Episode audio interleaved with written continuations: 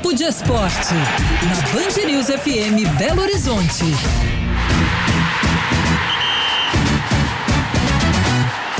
Papo de Esporte aqui no encerramento do Band News Minas, segunda edição, Gabriele Álvares. É, pois é. Hoje o Atlético vai conhecer né, o adversário uhum. dele na terceira fase preliminar, a última fase antes da fase de grupos da Copa Libertadores. O adversário vai sair do confronto entre Milionários da Colômbia e Universidade Católica do Equador. Eu confesso que eu vi o jogo de ida entre as duas equipes, que terminou empatado em 0 a 0 uhum. Coisa horrorosa, viu, Gabi? Doeu os olhos, muito ruim mesmo. O Atlético segue com um favoritismo bem é, considerável, independente da equipe que passar, apesar do Milionários ter mais tradição, né? Ser uma equipe mais, mais conhecida.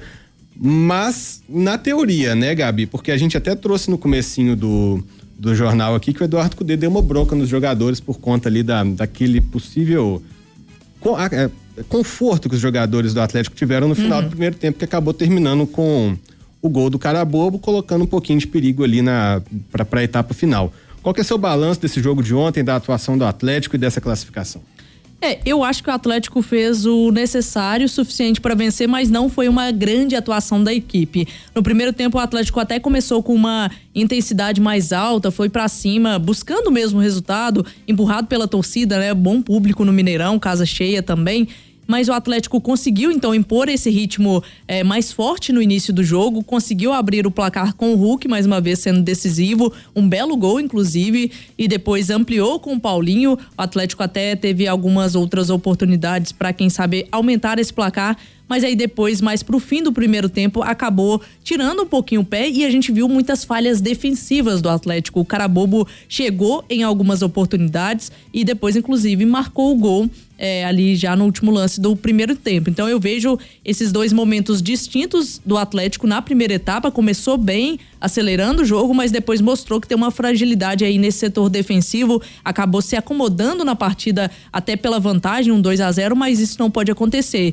O Atlético tem que lembrar que são partidas de Libertadores. E o Carabobo, por mais que seja um time que veio para se defender, porque queria o empate, assim como foi na Venezuela também um time para se defender, ele viu que tinha oportunidades e criou chances para dificultar até essa vitória do Atlético. E aí, um 2 a 1 um, na virada do intervalo, com o gol saindo no, no, último lance do primeiro tempo, o cara bobo, a tendência é de que voltasse com mais confiança também para buscar esse empate. Aí teve o lance da expulsão no segundo tempo, que acabou ajudando um pouquinho o Atlético, né, com jogador a mais. Mas ainda assim o Carabobo ainda tentou criar algumas dificuldades e o Eduardo Cudê começou a mexer na equipe, recorrer a outras peças. E o Atlético conseguiu respirar um pouquinho, veio o lance do pênalti, o Vargas acabou batendo para fora, né? Um lance ali, o Hulk deixou o Vargas cobrar, o Hulk, que é o cobrador oficial de pênaltis do Atlético, acabou deixando ali pro chileno que bateu para fora, mas depois o Atlético conseguiu fazer o terceiro gol. Então acho que teve pitadas de emoção que não precisavam. O Atlético é um time muito superior ao cara bobo. Acho que não precisava de todo esse de toda essa emoção, de todo esse sofrimento nessa partida. Acho que o Atlético ainda está devendo nessa atuação coletiva da equipe e eu acho que ontem o setor é, defensivo, principalmente da equipe, mostrou muitos problemas, mostrou essas falhas. Eu acho que o Atlético tem que resolver isso porque por mais que, como você colocou, a primeira partida das duas equipes que podem ser adversárias do Atlético na próxima fase não tenham sido boas, é jogo de Libertadores, né? É um adversário mais difícil para a próxima etapa e o Atlético precisa mesmo melhorar essas atuações para dar mais confiança para a equipe, para dar mais confiança para o torcedor, para o técnico, pro técnico também, né? O Cudê com essas cobranças. Então acho que o Atlético ainda tem muito para melhorar. É, e esse cenário que se desenhou no segundo tempo, né, com a expulsão do jogador do Carabobo logo no começo do, da etapa final desse jogo, é, é, era o cenário mais esperado, Sim. mais aguardado pelo Eduardo Cudê, justamente para colocar em prática tudo que provavelmente vem sendo treinado, que é velocidade na troca de passes. O Eduardo Cudê ele não opta por jogadores de velocidade, ele opta sim por troca de passes rápido. Ele substitui a velocidade do jogador pela velocidade da bola. Então, é, era o cenário perfeito para colocar tudo isso em prática e o uhum. Atlético hum. conseguir ter uma atuação que o torcedor finalmente pudesse. É, ter algum alento também do que será o Atlético nessa temporada. É, e a reação do torcedor nas arquibancadas nesse jogo ela não foi positiva, né? O Atlético, mesmo vencendo por 3 a 1 o Patrick, eu me lembro que teve um foi lance vaiado. ali que ele foi vaiado, porque uhum. em duas bolas. Eu até acho que o Patrick jogou muito bem. Desarmou, ajudou na recomposição e tudo mais.